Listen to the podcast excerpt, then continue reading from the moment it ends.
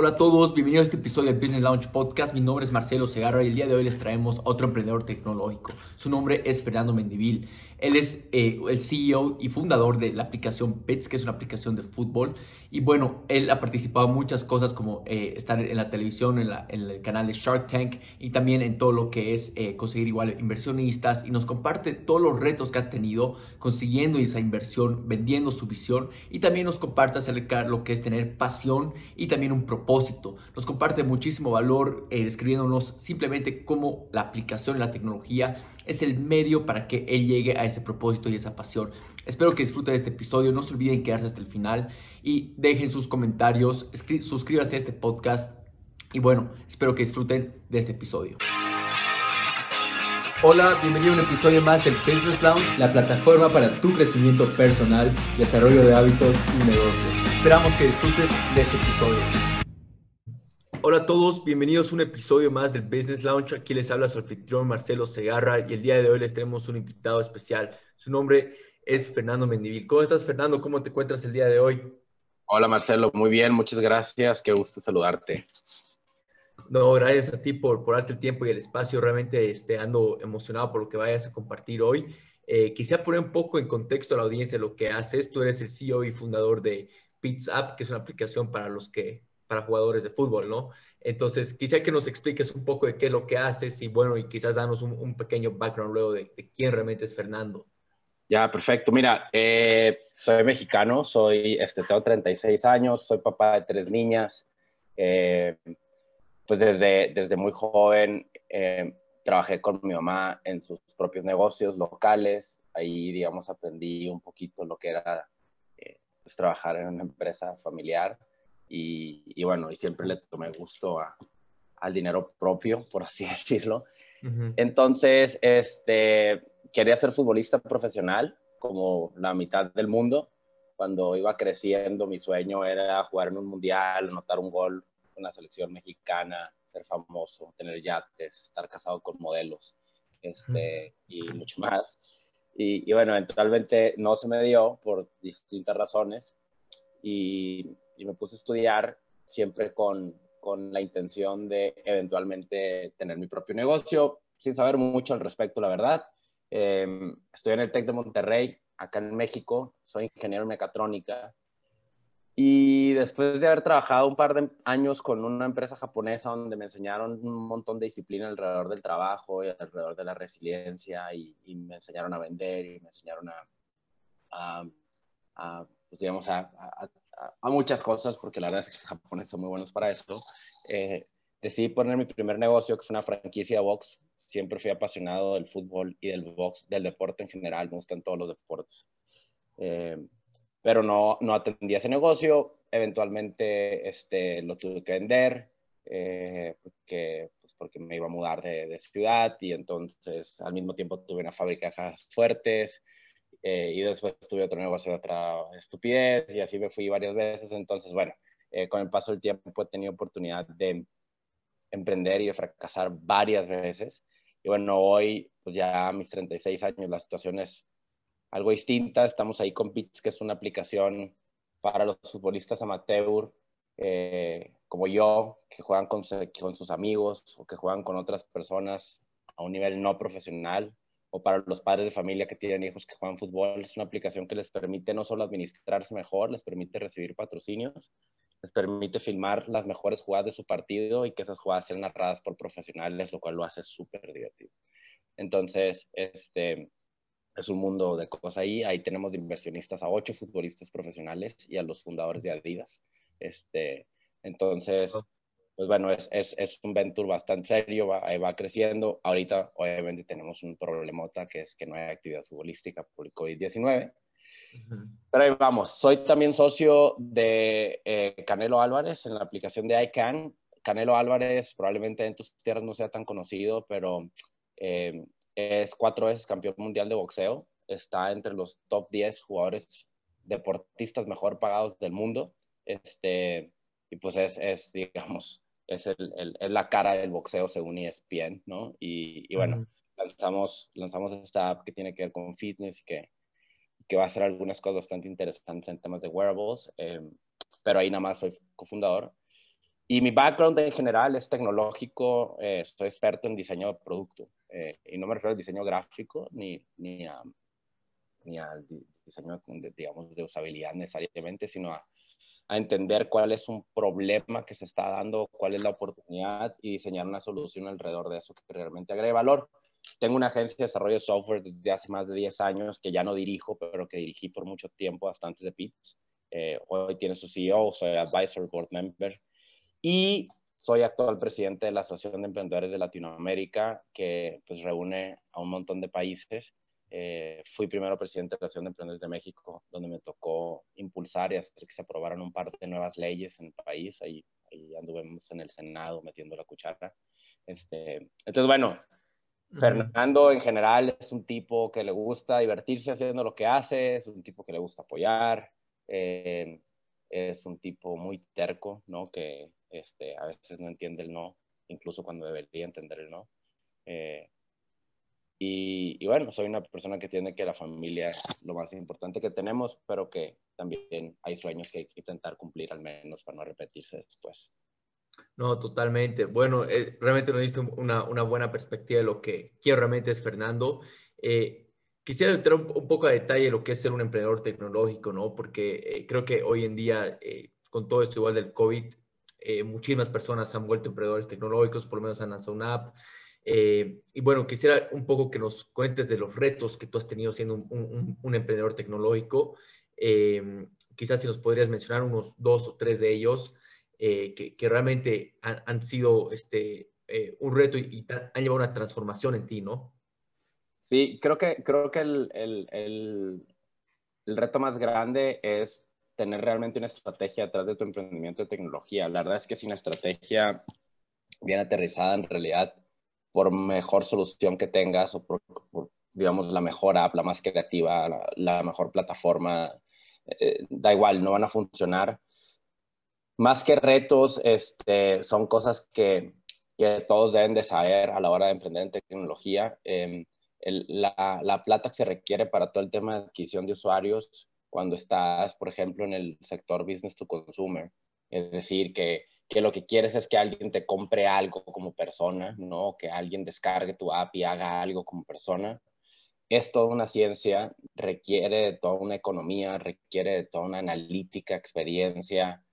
Eh, digamos, comparado con el mundo offline, es como pensar que si tienes una tienda, aunque sea la tienda más bonita del mundo o el restaurante más bueno y más bonito del mundo, si no hay una estrategia detrás de cómo hacer que la gente se entere, abra la puerta, pida por primera vez, ¿no? Con ganas de que regrese después, pues no va a funcionar, ¿no? Este, es, un, es un mundo bastante competido, es muy difícil.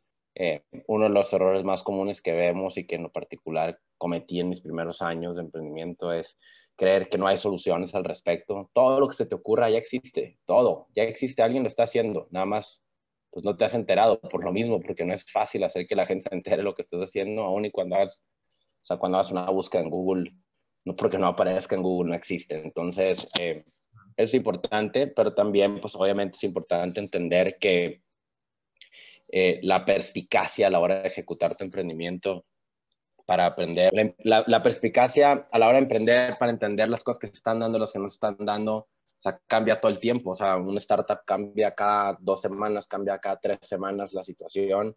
Y si no tienes un súper equipo detrás de ti para eso, con una piel muy gruesa para entender que los cambios no son personales, sino es porque la app no funciona y demás, eh, pues va a ser muy difícil, este, eh, digamos, repasar esos obstáculos. Pero también es importante en el mundo tecnológico eh, quitarse como ese tabú de que si haces algo con, basado en tecnología, tienes que llegar a ser un unicornio, ¿no? O sea, tienes que llegar a valer mil millones de dólares. Hay muchas formas en el mundo tecnológico, desde, desde muy básicas como simplemente vender algo de ropa por internet a través de un e-commerce, hasta sí estar desarrollando hardware, una máquina que te va a predecir si vas a tener cáncer en 10 años, whatever, ¿no?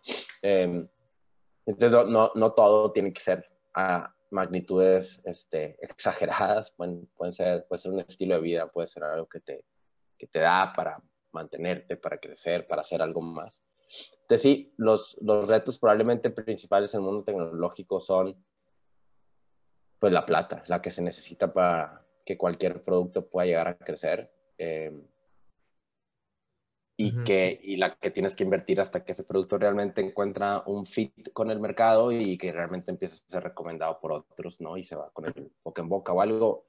Es bastante difícil, es bastante complicado y por eso muchos de los emprendimientos tecnológicos este, se quedan en el camino. Yo no estoy exento de eso, yo también podría quedar en el camino, pero, pero justo ese es el, el gran reto del mundo digital. No, totalmente, totalmente. Y algo que mencionas, ¿no? De lo que eh, siempre un emprendedor tecnológico se necesita harto dinero, pero de, de hecho igual eh, hay, hay, ese lado de que dicen que el, el emprendedor tecnológico, eh, por un lado, necesita menos dinero que otras empresas, que otros rubros, justamente porque el, el, costo de la tecnología, te hablo, digamos, acceder al tema del servidor, la escalabilidad que tiene ese, ese emprendimiento tecnológico es mucho más barato, ¿no? Pero eh, definitivamente es algo que eh, se necesita dinero, ¿no? Ahora, acá hablando un poco de dinero, nos hablabas un poco que ustedes han conseguido inversionistas y, siempre eh, vivimos igual en, un mundo creyendo que vamos a tener inversionistas, estamos muy apasionados con los temas de Shark Tank y todo eso, ¿no? Entonces, es más o menos el mundo del startup. Más o menos tú, ¿cómo has sido con el, trayecto de conseguir inversionistas? uno, y, y, por qué igual lo, has, lo has, considerado, ¿no? Eh, a veces igual eh, escuchamos de todo, ¿no? Escuchamos de, ambos lados diciendo como que no necesitas inversionistas y por otro lado que sí necesitas todo lo, que es este, este juego de venture capital y todo lo demás. O sea, lo que necesitas, lo que necesitas es dinero. Este, y para obtener dinero tienes distintas opciones, ¿no? Este, una de ellas, obviamente, eh, el capital de riesgo o venture capital o angel investors, etcétera, esa inversión en general. Esa, esa es la, la, la, vía más cara porque, porque obviamente estás entregando parte de tu empresa, ¿no? Este, otra opción, eh, por supuesto, están los créditos, ¿no? En, nada más que pues en una etapa temprana de tu emprendimiento es muy difícil acceder a un crédito bancario eh, o los préstamos, digamos, de, de tus círculos de confianza, tus familiares, tus amigos que consideren que quieren ayudarte, pero que no necesariamente quieren invertir. Y la tercera, que siempre debería ser la primera, por supuesto, son las ventas, nada más que cuando todavía no estás con el, nada construido, pues cuesta mucho trabajo vender, ¿no? Entonces, la recomendación sí es siempre eh, evita eh, tener que financiarte con inversión lo más que puedas, ¿no? Y es, es, una recomendación más a largo plazo porque si nadie emprende creyendo que le va a ir mal, o sea, a pesar de que a la mayoría le va mal, ¿no? O sea, el ochenta y tantos por ciento de las empresas cierran después de, antes de los primeros cinco años. Pero cuando emprendes, lo haces pensando que te va a ir bien y si te va bien, pues obviamente estar diluido, tener menos, digamos, este, acciones de tus empresas, pues ahí es cuando dices, ah, probablemente lo pude haber hecho de otra forma, ¿no? Sin embargo, este, pues hay situaciones en las que no tienes otra opción o, o las primeras dos opciones no son suficientes. Lo ideal sería utilizar el dinero de Venture Capital no para arrancar, sino para escalar. O sea, una vez que tú encuentras que tu negocio llegó a lo que le llaman Product Market Fit, tienes una buena solución donde la gente ya la quiere, donde sabes a través de distintas, digamos, canales que ya no pueden vivir sin tu solución y que ya tienes además la fórmula de tus units economics, es decir, cuánto te cuesta generar eso que quieres generar, ¿no? Y cuánto te regresa para saber si la balanza es positiva y que no sea un negocio que necesariamente pierde dinero, es cuando entonces sí te conviene recibir todo el capital que puedas, pero es para multiplicar tu negocio, no para encontrar tu negocio, que es bien distinto. Entonces, bueno, eh, es un mundo altamente competido el tema de Venture Capital, eh, porque pues si, si, uno se pone en el lugar del inversionista, uno quiere poner su plata no en cualquier estupidez, eh, incluso si te encuentras 100 mejores, 100 cosas como son súper buenas ideas o que parecen ser súper buenos negocios, incluso si traen tracción o no, pues al final el inversionista no le alcanza para invertir en todo. Entonces le toca en una cosa, le toca en otra, tiene que decidir. Pero también también hay que ponerse en sus zapatos y esto lo he aprendido con el paso del tiempo, donde el inversionista tiene su propia forma de ver las cosas y ahí, ahí es súper importante entender cómo ve las cosas el inversionista. No es lo mismo un pitch que le haces a alguien que le quieres vender algo, a alguien que quieres que invierta en algo. O sea, el inversionista necesita saber cuándo y, y, en cuánto tiempo realmente, hablando del mundo de tecnología, por supuesto, puede, puede esperar un retorno, ¿no? Hablando de, de 10X o de 100X. O sea, ellos entienden bien sus portafolios, entienden bien este, eh, cómo están sus cartas jugadas, por así decirlo, y tú eres una carta más y eso forma un papel relevante. Y, eh, y pues al final también tienes que compartirles tu visión, porque, porque si no tienes una visión a largo plazo, eh, ellos se pierden y no se contagian y entonces no, o sea, digamos que le apuestan normalmente los inversionistas más al, al, al jinete que al caballo, ¿no? Y el, siendo el caballo tu emprendimiento, eh, le apuestan más al emprendedor. Y bueno, pues ahí desafortunadamente el tema de la experiencia juega un papel importante porque pues, este, pues, pues el inversionista obvio quiere invertir en un equipo que esté previamente probado.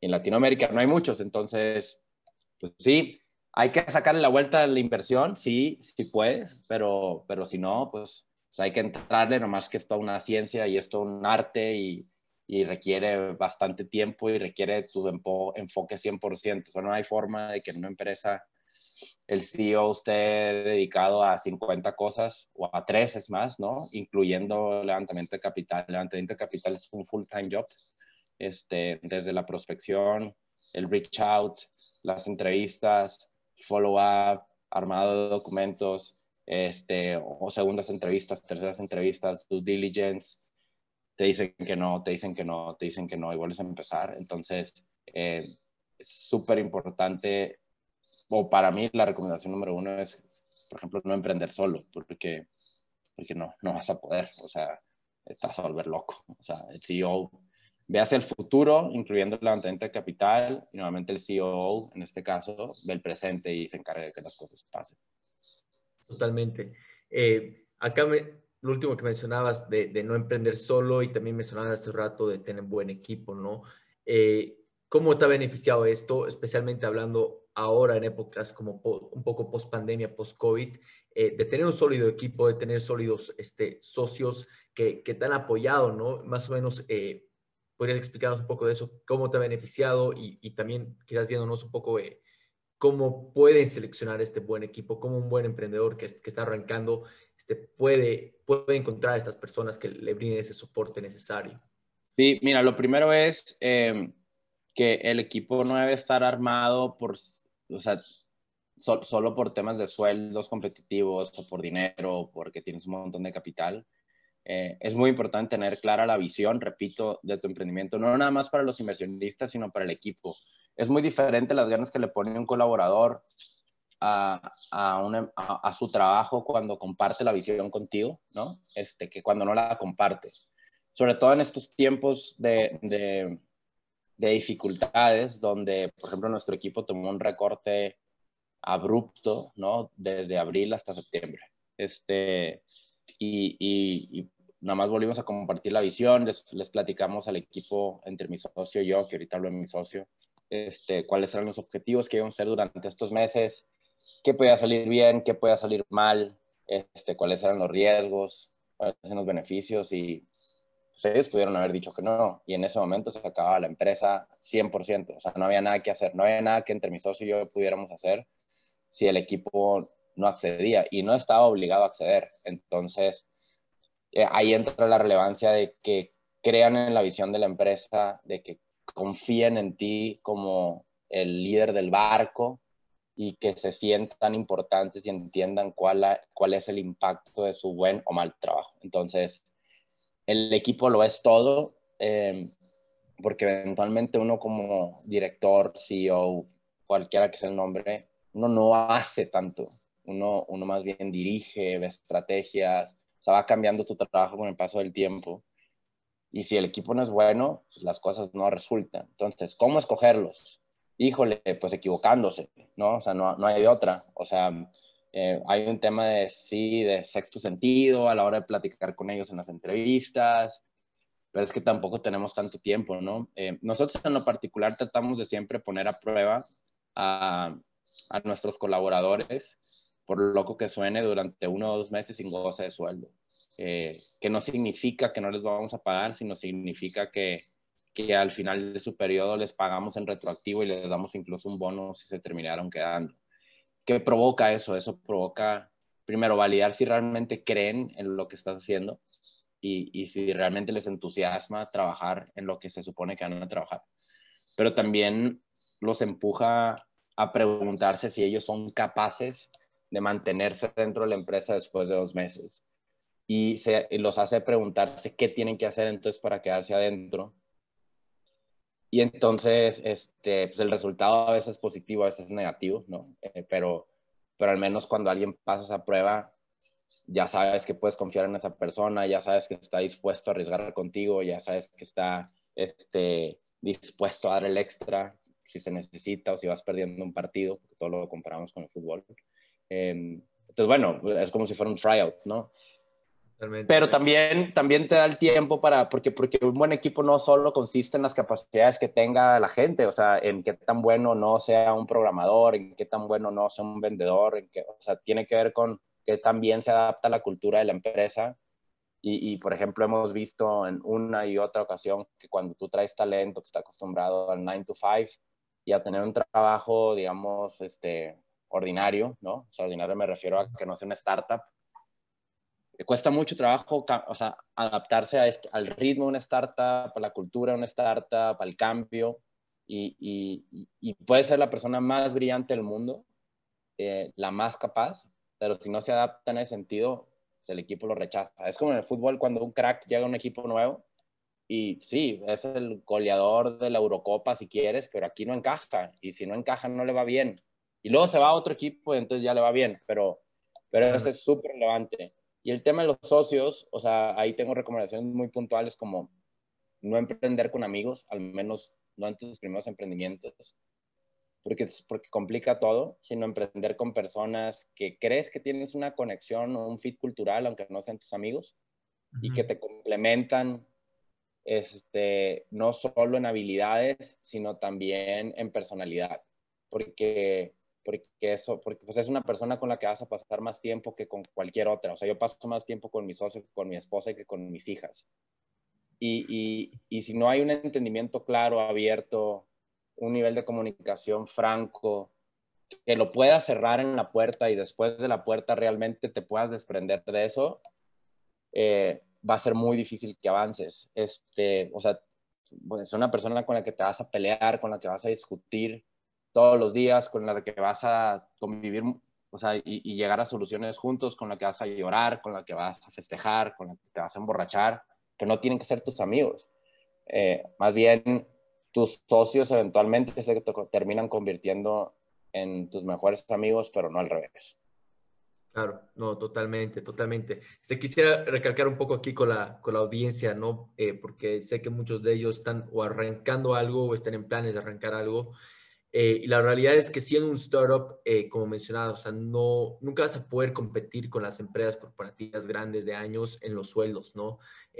uno tiene que cuidar muy bien ese tema de los sueldos y más bien les vende en cuestión la visión, les inspiran para que se unan y, puedan contribuir a, su máximo rendimiento, ¿no? Entonces, y lo mismo viene acá con, los socios, ¿no? El momento de, buscar, como dices, que complemente y aparte alinear el tema de visiones creo que es sumamente necesario, ¿no? Porque a veces un socio piensa que está yendo hacia el punto A y el otro socio hacia el punto B. Al principio no se nota esa diferencia, pero al final es cuando empiezan los choques, empiezan las peleas, derrames este, culturales, se podría decir, ¿no? Sí, tú, o sea, por ejemplo, un ejercicio que hacemos Rafa Sánchez Varela, mi socio en Pitch y, el CEO, y yo constantemente, cada tres meses nos sentamos unas cuantas horas a platicar y nos volvemos a hacer la misma pregunta que es, ¿qué quieres? ¿Tú qué quieres? ¿Por qué estás haciendo esto? ¿No? Eh, porque eso también cambia con el paso del tiempo no solo dentro de la empresa, sino dentro de las situaciones personales. Te voy a poner un ejemplo falso. Imagínate que de pronto, eh, no sé, alguien, algún familiar mío está en problemas, tiene un tema de salud y eso me trae distraído y entonces pues, imagínate que mi familia no tiene, no tiene plata y yo tengo que pagar todo y entonces, ¿qué quiero? quiero plata, inmediata.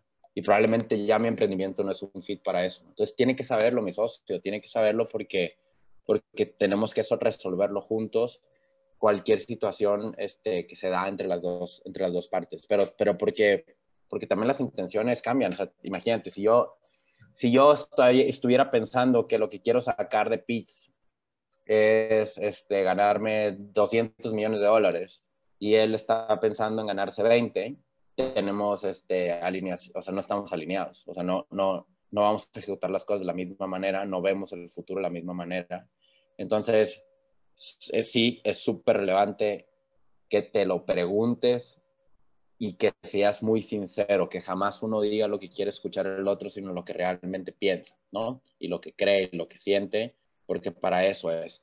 Ahora, en el tema de los sueldos competitivos con las grandes empresas, este, al principio es difícil competir, pero cuando sabes que tienes que invertir esas cantidades porque es el talento que necesitas, lo tienes que invertir. Sin embargo, regreso al punto anterior, no es bueno contratar a alguien nada más hablando del tema de sueldos, es, es, es, es un fit cultural. Entonces, este, yo te podría, o sea, no sé si tiene un ejemplo, probablemente el director general o de marketing de Nike, por decir un ejemplo, fútbol, ¿no? Es buenísimo, pero probablemente, aunque me alcanzara la plata para contratarlo y traerlo a Pitts, no sería un fit. No sé, ¿no? E, entonces, em, hay mucha gente además que, que, empieza a valorar cada día más la calidad de vida, em, eh, en el sentido de pues, que quiero, o sea, trabajar así y así y así y así, así, tener todas estas reglas y tener todo este formato o este, ser más, digamos, dueño de mi barco y de mi rumbo y entonces este, autoexigirme, ¿no? Cuando tengo que hacerlo, pero también, no sé, en Pitts, por ejemplo, hay vacaciones ilimitadas. La gente nada más tiene que avisar con tiempo, me voy a ir y asegurarse que sus responsabilidades estén cubiertas, porque si no, pues no, no se, más, no se le acaban las vacaciones, se le acaba el trabajo. Entonces, este, Totalmente. E, e, es, una forma de verlo o sea, diferente, diferente y, yo creo que, eh, digo, Rafa y yo somos, somos mucho más, este, digamos, nos inclinamos más hacia crecer talento que atraer talento, pero hay algunas posiciones en las que es más importante traer a alguien que ya trae, incluso reconociendo lo que uno sabe o no sabe hacer para, para poner a la persona correcta. Totalmente. Y lo que acabas de mencionar es algo clave, ¿no? Eh, de crecer, formar a esas personas o este, traer talento, que es una, eh, una, una, es más cara que la otra, ¿no? Entonces, es ver, decidir, igual me imagino que es por, por temas de etapas. Y justamente acá hablando de etapas es donde quería entrar. Em, tú, Fernando, o sea, creo que todos los emprendedores, especialmente y también todos de una manera personal, han cambiado muchísimo durante este tema de la pandemia, ¿no? ¿Qué transformación has tenido que tener tú eh, para sacar tanto la empresa adelante como emprendedor, ¿no? Eh, y acá quizás si nos podrías poner eh, puntos concretos, unas dos o tres, que, que, te has dado cambio, han sido lecciones de, de, de, este, de este tema del COVID. Sí, mira, yo para empezar me hice chef, entonces ahora hago asados. Este, el fin de semana, no me gusta. La verdad que encontré que cocinar me hace olvidarme un poco de, de las cosas que me preocupan o de las cosas que me traen estresado. En general, pues mira, la verdad es que yo no sentí un cambio tan grande en, en, en el sentido de el estrés o la presión o, o, el inconveniente que vino a ser el COVID-19. Te explico por qué. Estoy acostumbrado a que las cosas salgan constantemente mal y a tener que resolverlas constantemente. Entonces, este, eh, por ejemplo, algo que hicimos muy bien entre mi socio y yo fue que desde que vimos que este tema se empezó a dar en Europa, eh, empezamos a hablar con amigos que tenemos allá. Nosotros nos anticipamos muchísimo la problemática. O sea, nosotros el, a finales de febrero, los primeros semanas de marzo, ya teníamos el plan B y el plan C ante el COVID-19 y ya estábamos listos para cuando explotó el tema en México, sobre todo, y que realmente se, se, se paró la economía ya habíamos hablado con nuestros inversionistas, ya nos habían respaldado, ya nos habían aprobado los planes ante el COVID. Entonces, en ese sentido, en tema de estrés, pues ya, tenemos piel de cocodrilo, o sea, ya, Claro. Cualquier cosa que pasa afuera, nada más es como, bueno, pues una más, ahora a ver cómo la resolvemos, ¿no? Y, y claro, hay días buenos y hay días malos y esto es súper importante como, como emprendedor, pero como persona en general entenderlo. O sea, si hoy te sientes mal y no tienes ganas de trabajar, pues embrace it y no trabajes y hasta que te sientas bien porque lo que hagas te va a salir mal, pero si te sientes bien, trabaja el triple. Es como el fútbol, ¿no? Si, si, si andas mal, probablemente es un mal partido, este tal, no, no, no te quieras castigar por eso, pero si andas bien, corre, patea, juega todo lo que puedas y da tu mejor partido. Entonces, hay que, hay que, hay que saber conocerse. Ahora, hablando específicamente del emprendimiento, yo, por ejemplo, nunca había sido eh, promotor ni, ni, ni, me gustaba tanto el trabajo 100% remoto. O sea, yo siempre he creído que los equipos se conjuntan mejor viéndose, que los equipos este, se entienden mejor viéndose, conviviéndose, tomando una chela, este, interrumpiéndose por más mala práctica que sea. Eh, y eso genera un tipo de amistad un tipo, digamos, de interacción familiar dentro de la empresa que no te la da el, tema virtual. Eh, pero pues ante estas situaciones, pues no, no hay de otra. Entonces, el primer gran aprendizaje que tengo es, eh, incluso de forma remota, si hay forma, o sea, si es posible que un buen equipo dé el ancho y cumpla las expectativas, ¿no? Eh, el reto comunicacional es más grande, sí, pero sí hay forma de que suceda. Y eso es como, hoy te diría, eh, si alguien me pregunta, si alguien aplica desde tu país a querer trabajar en Pitch y tal, tal, pues probablemente nada más tenga que venir a conocer al equipo y luego ya trabaja desde allá, pues, ya me importa, ¿no? Ya, ya lo veo factible, ¿no? Eh, siempre y cuando se acomode, obviamente, el puesto. Pero, pero esa es una parte.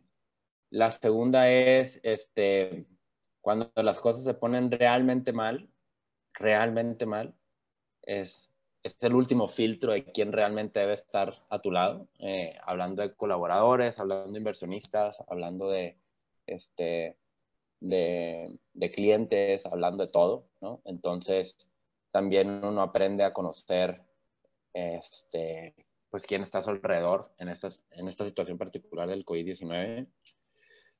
Y pues la última es que, pues, pues una vez más, todo lo que uno piense que va a pasar o proyecte que va a pasar, o por más bien que vaya ya tu emprendimiento, you never know. No sabes qué puede pasar ni para bien ni para mal y, y, hay que estar preparados. Claro, no, totalmente. Este, mira, la verdad que eres el, el igual uno de los primeros este, emprendedores que tiene una aplicación y realmente quisiera que traer un poco más este detalle de lo que es tener eh, un emprendimiento que es una app, ¿no? Más o menos cómo es este, se podría decir la, el, día a día, pero un poco más, eh, ¿qué, ¿qué, es lo que más te dedicas a hacer? Eh, ya tenía una aplicación, eh, acá tomando en cuenta que tenemos una audiencia que de hecho tienen esa idea, como todo el mundo, como decías igual al principio, de que empezar una app y no saben, quizás están en ese borde, ¿no? De, de, hacerlo o no hacerlo y están con ese miedo. Ya, es un dolor de huevos si no te gusta, ¿no? Este, es muy bonito si te gusta Mira, eh, en nuestra empresa somos más o menos 11 o 12 personas hasta hoy.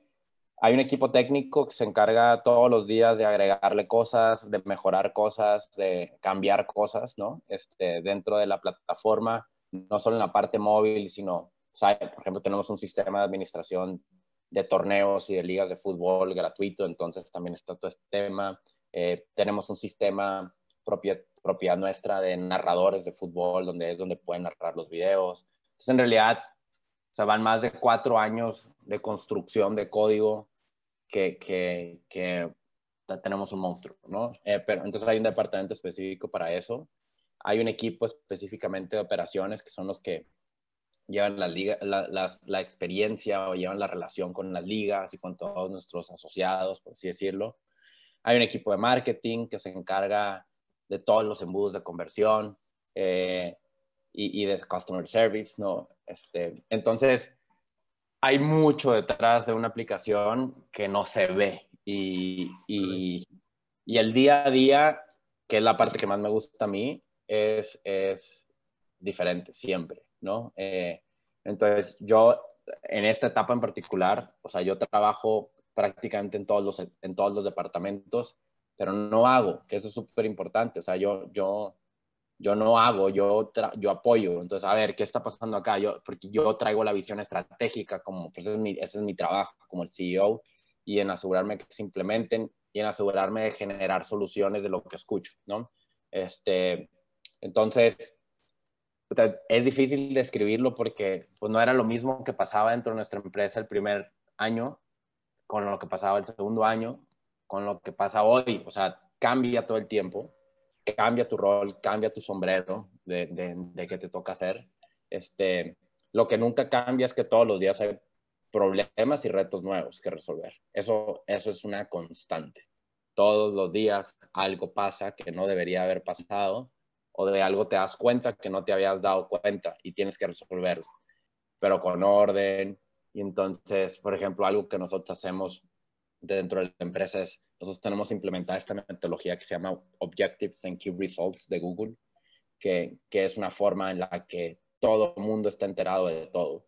Y, y, y, eso es bien relevante porque el que está tirando una línea de código tiene que saber por qué carajo está tirando esa línea de código, para qué es, no nada más qué tiene que hacer o cómo tiene que funcionar. Eh, el que está hablando con una liga tiene que entender por qué está hablando con esa liga, para qué está hablando con esa liga y cómo le afecta al de la línea de código lo que está platicando con esa liga. Entonces, eh, pues un poquito cambia todo. Ayer, por ejemplo, recién tuvimos nuestra sesión de cierre de OKRs rumbo al siguiente mes y siempre es una experiencia súper divertida porque que tú nunca sabes quién tiene la solución. Entonces, de pronto, marketing habla de algo y levanta la mano un desarrollador que tú jamás hubieras pensado que pudiera opinar algo al respecto y pum, ahí, oigan, ¿por qué no hacen esto? Oye, es verdad. Entonces, es, esa, esa, esa dinámica que se da una vez al mes es súper divertida. Pero hablando de la app, pues no sé, creo que depende mucho de qué es la app. Yo, para mí es una app de deportes. Es al final es un, es, un, tema recreativo y seguramente la dinámica es muy distinta de una fintech. Jamás me vería trabajando en una app fintech. O sea, me aburro, me tiro de un balcón y me mato. O sea, no, no me gusta eso, ¿no? Entonces, eh, no es solo el tema tecnológico. Creo que el tema tecnológico es, pues, un elemento, pero, pero en realidad el core de nosotros es el deporte y el impacto social que genera. Sí, con tecnología lo haces más fácil y más escalable, pero, pero no fue mi sueño jamás. Quiero tener una app que sea súper exitosa. Es, no, quiero vivir del fútbol. Eso fue, siempre me imaginé, quiero vivir del fútbol, no sé cómo. Una cosa llevó a la otra y terminé emprendiendo tecnológicamente en el fútbol, sí. ¿Qué es lo que quiero? Ser dueño de un club profesional y que no me importe perder plata en el club profesional. Un poquito como Club de Cuervos, no sé si lo vieron allá, pero pero en un sentido, digo, más serio. Pero e, eso es lo que quiero, o sea, si, si, y si la app es el camino, pues qué bueno. Mira, este, Fernando, estás mencionando un punto clave que de casualidad justo estaba eh, leyendo un poco. Eh, saber bien claro tu, tu, tu, tu, resultado, ¿no? O sea, tu por qué, eh, saber bien claro tu, tu, visión igual. Y justamente tú no sabes cómo lo, lo, ibas a hacer. Obviamente aquí se dio lo, lo de la app, como mencionas, eh, que, que, resultó siendo el camino para hacerlo. El por qué está ahí bien claro, la visión está ahí bien clara, ¿no? Y eso es lo, algo que quisiera resaltar con los, igual con la audiencia, ¿no? Que eh, están pensando en emprender algo que tienen que agarrar y saber exactamente qué es lo que quieren, cuál, cuál es su propósito, ¿no?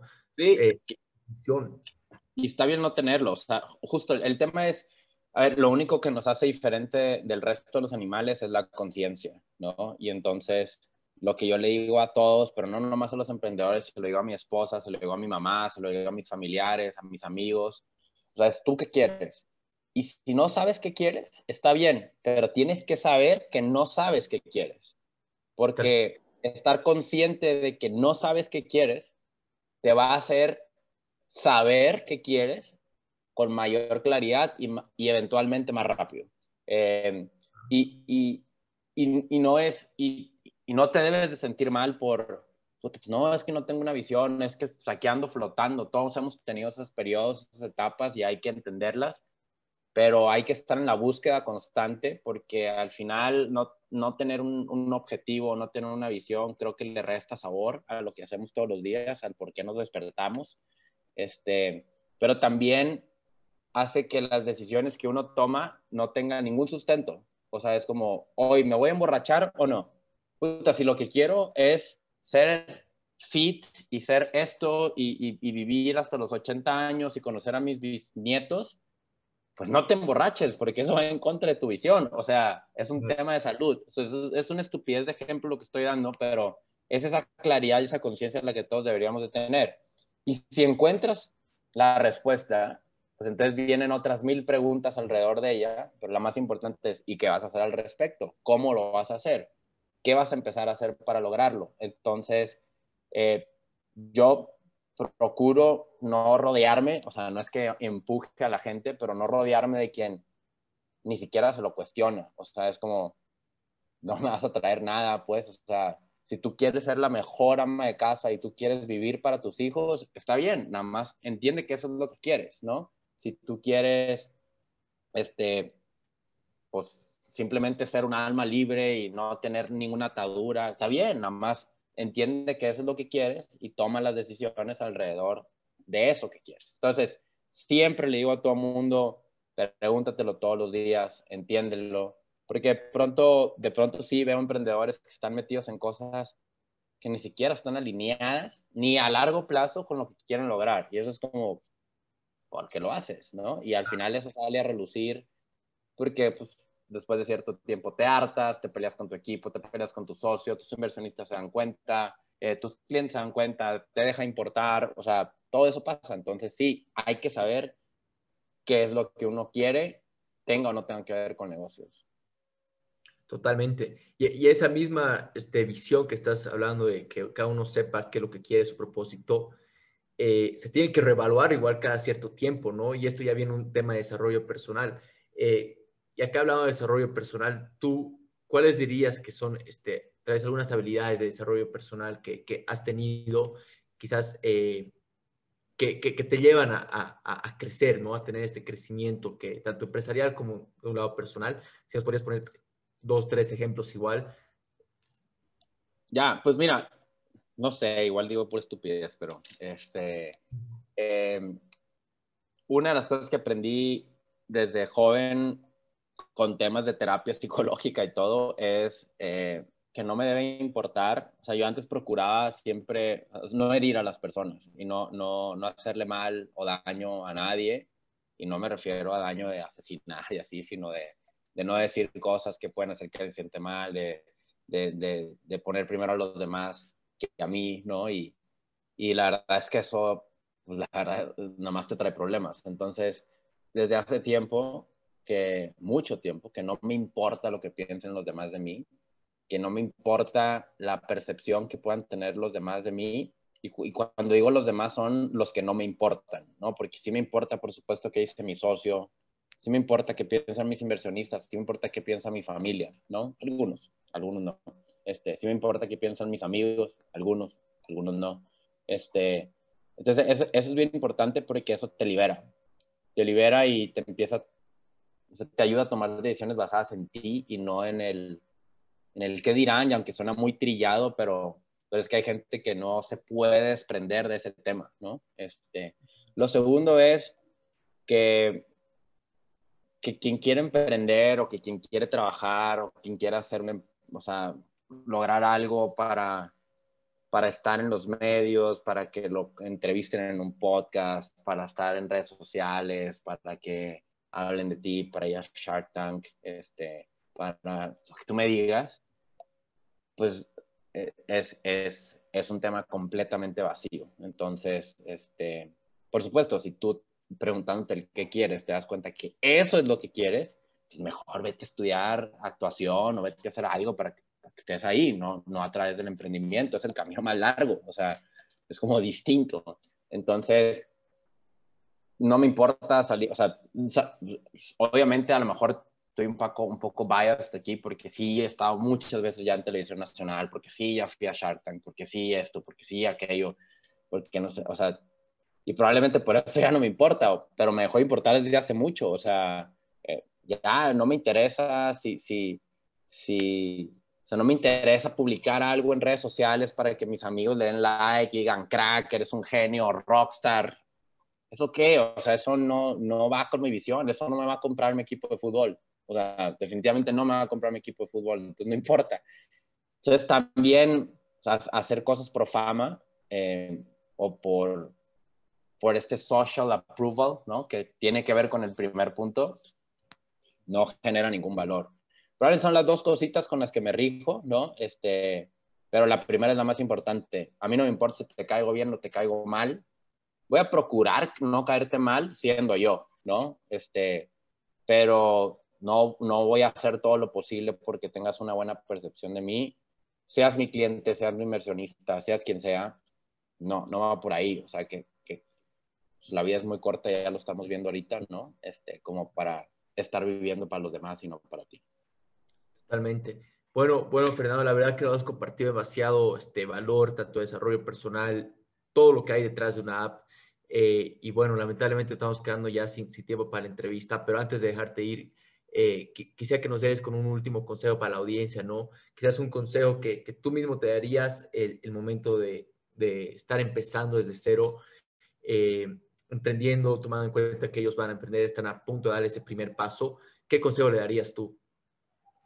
Pues a ver, dos cosas muy puntuales. El primero es si vas a emprender, y esto se lo digo a todos, procura trabajar primero durante un par de años este, en alguna empresa eh, para que te den las bases del trabajo, para que te enseñen a trabajar. No todos sabemos trabajar y a veces necesitamos que nos lo enseñen, pero también para que puedas identificar qué es lo que no quieres y qué es lo, cuál es el formato de trabajo que, que no le vas a querer dar o que sí le vas a querer dar a tus futuros colaboradores, ¿no? Viviéndolo en experiencia propia creo que es muy bueno eh, y te da herramientas para que una vez que hagas tu emprendimiento tengas más probabilidades de, de, pues, de salir adelante y de no fracasar. Esa es una, este, eh, creo que es la más importante en, el punto de vista profesional.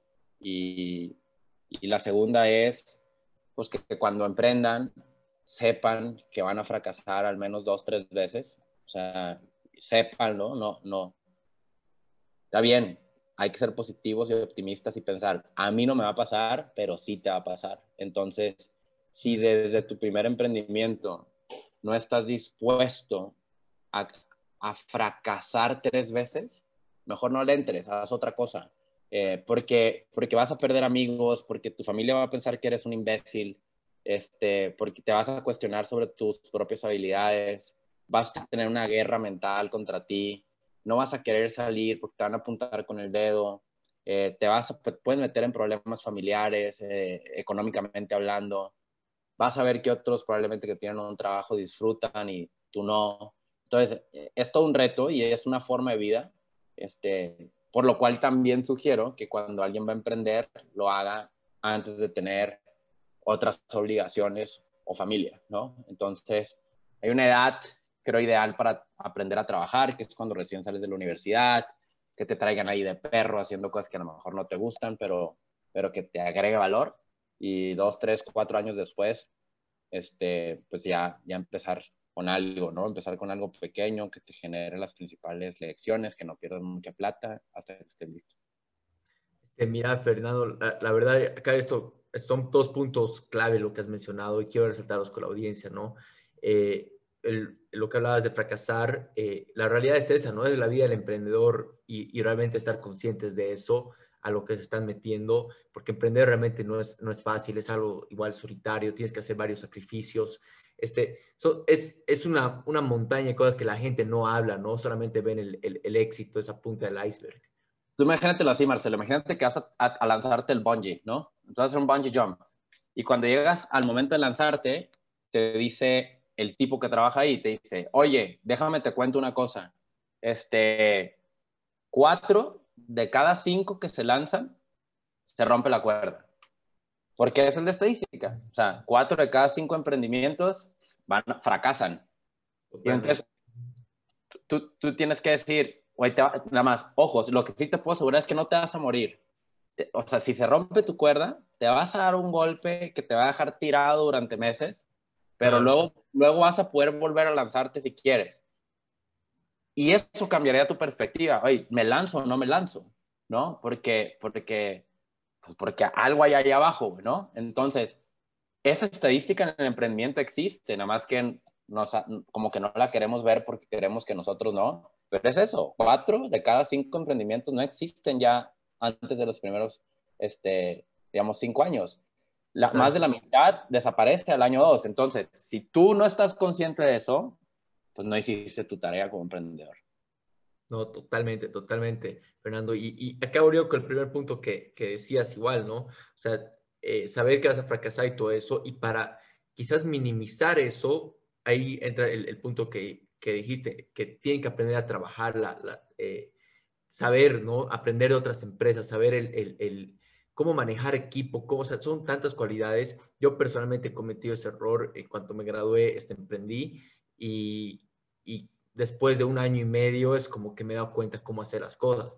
Y tal vez trabajando, no sé, tres a seis meses, hubiera ganado tanta experiencia, hubiera evitado tantos de esos errores eh, em, em, empezando a trabajar en otra empresa, ¿no? Entonces, ahí realmente eso es algo que lo, apoyo totalmente. Y bueno, nuevamente, Fernando, muchísimas gracias por, por, todo lo que nos has compartido. Este, vamos a dejar toda tu, tu, información, tanto igual eh, link de, de, la aplicación de, de Pizzi y, bueno, toda la información en las notas para que la gente pueda saber más de ti, más de la aplicación misma, ¿no? Entonces, muchísimas gracias por, por todo, Fernando, por, por compartir todo eso con, con, la, con, la, audiencia y conmigo. No, hombre, a ti y al que le guste el fútbol, este, pues sí, los invitamos a pitz.app, pitz.app, descárganlas gratis, organicen a sus equipos ahí, es más fácil que organizarlos en WhatsApp, este, es más divertido y, bueno, pues descubran ahí, hay jugadas narradas gratuitas para todos los usuarios, en español, por supuesto, ¿no? Mexicano sí, pero en español. Entonces, bueno, sáquenle más provecho a ese tiempo y pasión que le invertimos a jugar al fútbol y no nada más a lastimarnos la rodilla. Entonces, pues gracias Marcelo por la invitación. Bueno, Fernando, que tengas un buen día. Vamos a estar en contacto. Hasta luego. Chao, chao. No esperes más. Utiliza esta inspiración y conviértela en acción. Anímate a fracasar temprano. Y no olvides suscribirte a este podcast. Y síguenos en Facebook, Instagram y YouTube. Y ayúdanos a compartir este episodio. Generemos una comunidad de alto impacto.